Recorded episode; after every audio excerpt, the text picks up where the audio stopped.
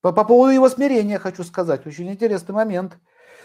А, он же побился с Хунуманом. Хунуман для олицетворения всей преданности любви к Богу. И вот он однажды заявил, они были друзья, лучшие друзья. Он заявил, Хунуман не царь обезьян, а олицетворение всех видов жизни. Почему ему называют его обезьяной? Тоже под вопросом. Может, слышали, да, потому что Хануман, царь обезьян, горилла какая-то. Нет, в нем воплощение троицы богов. Раз, и еще в нем воплощение всех видов жизни. Поэтому у него такой вид получеловек, полуживотное, полубог, полудев, полубожок. Понимаете, непонятное существо. Еще булава вишну. Так. И что самое интересное, и он, и он величайший, э, величайший поданный, да, он, он, сама любовь к Богу, преданность Богу. И у них был спор. Хануман говорит, не важно, что совершает человек, важна его преданность. А Шань говорит, а разве если он начнет под имени веры или веры в Бога творить безобразие, то ему это с рук должно сойти? Он говорит, не важно, что он делает, главное, он верит. Вот смотрите, эта философия до сих пор присутствует на земле. От имени Бога можно и людей на кострах сжечь. От имени Бога можно и головы отрубать. Ну, поняли, да?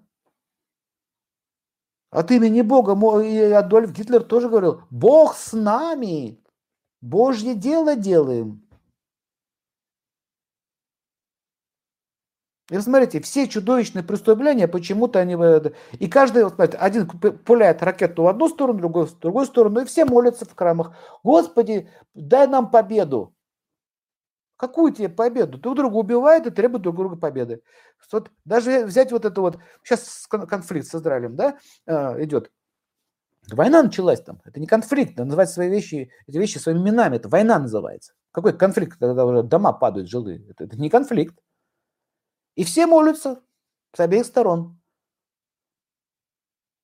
Вот это, вот это, вот произошло. И, и кто считает себя прав? Почему я, ты, я, если я верующий, то мне позволительно что-то делать. Если я верующий человек, то я имею право делать замечания вам, что вам есть, что вам не есть, что вам пить, что вам не пить, и даже с кем спать и с кем не спать. И даже разводиться вам или сводиться. Почему ты в этом вообще участвуешь? Какое это твое дело? Хотя сам Всевышний вообще не влезает в наши дела. Он дал свободу выбора. Где свобода выбора? Так вот, по поводу верующих, которые творят насилие по отношению к другим. Смотрите, есть верующие, которые насилуют неверующих, есть неверующие, которые насилуют верующих. Какая разница? Насилие, она и в Африке насилие, понимаете? Кто-то не хочет кушать мясо. И все на него нападают. А почему ты не ешь мясо? Почему ты не ешь мясо? Почему ты не ешь мясо? Зло. Видите зло? Слушайте, какое твое дело, что я ем? Что я ем, чем я какаю, извините за выражение? И какой моя интимная жизнь какая? Почему ты лезешь туда? Я уже говорил, да, в прошлый раз, что особенно у нас в России любят по карманам чужим лазить. У откуда, у чего, какие деньги. Нарушение вот этой вот границы субординации. Понимаете, у каждого человека есть свое пространство. И вот э, чем отличается, к сожалению, э, религиозный фанатизм, есть понимание, знание, вера, есть фанатизм, отличается тем, что почему-то они позволяют себе это делать. Я, если я верующий, могу нарушать законы природы, да? Вот, вот Хануман, значит, продвигать вот эту идею. Величайший Хануман, последователь Рамы. Можете посмотреть в интернете про него. И там Рамай написывается подробно вся эта история. И Шани говорит, ты не прав. От имени веры люди через религию могут творить такие безобразия. И что получается? На них не распространяется всеобщий закон? Понимаете? И они стали спорить. И этот спор за, дошел до битвы. Почему говорят, что спор может довести до войны? И началась битва, началось сражение. И он стал избивать Шанидева, хотя они были друзьями крепкими, с детства дружили. И он не понимал, что делать, как божество любви перед Богом, проявление бхакти на санскрите называется, любовь к Богу, бхакти, да, поднял руку на Бога справедливости. Это, конечно, был нонсенс. И когда уже увидел Всевышний, ему пришлось встрять. Шива пришел вот так вот. Видишь, ну Шива это все одна и та же личность, это разные все формы. Он пришел вот так вот стал, говорит, бас, стоп, вы что? А Шани Дев, он просто стал на колени и стоял, вот так, руки сложивши. Я не буду, говорит, бить друзей. Можешь считать себя правым, но я больше я не хочу в этом участвовать. Это по поводу его смирения. И когда я уже остановил его сам Всевышний, говорит, что творишь? Что ты делаешь? И он, когда он увидел, что он был весь избит, вот это слово говорит, что он весь в крови, это неправильное слово, у богов крови нет. Нет крови, понимаете? И он там поднялся, он говорит, вот посмотри, говорит, Хануман наш, наш они. Вот Бог справедливости. Оказался милосердней и чище сердцем, чем ты. Не поднял руку на друга. А ты из-за своей веры и любви к Богу избил того, кто имеет другую точку зрения. Более того, с чего ты решил, что он не является бхактой, он величайший преданный Шивы? Вот тогда Хунман понял. После этого его настроение изменилось. Но то, что происходит в мире богов, очень быстро отображается в мире людей, как под копирку сразу же. И у нас стали появляться такие вещи. Если посмотреть всю историю религии и так далее, то мы видим, что от имени веры было совершено очень много преступлений. И что самое еще интересное, это до, по сей день происходит. А вы думаете, коммунизм это не религия? Это религия. Вера в нашу правду, веру в нашу правоту. И теперь все народы и все люди должны жить по нашей вере. Если вы не хотите жить по моей вере, мы вас будем уничтожать. Вот вам наша революция. То же самое в Германии произошло. У них тоже была вера в избранность. Неважно, в Бога или Бога, еще во что-то. Вера в доллар.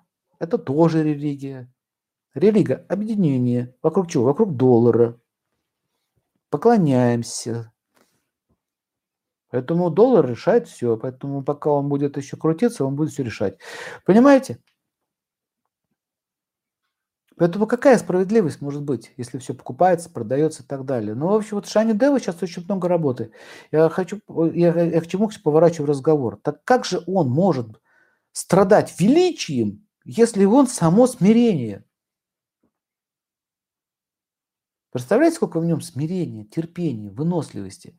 Поэтому человек, который находится под милостью, благословением Сатурна, будет иметь эти качества. Смирение.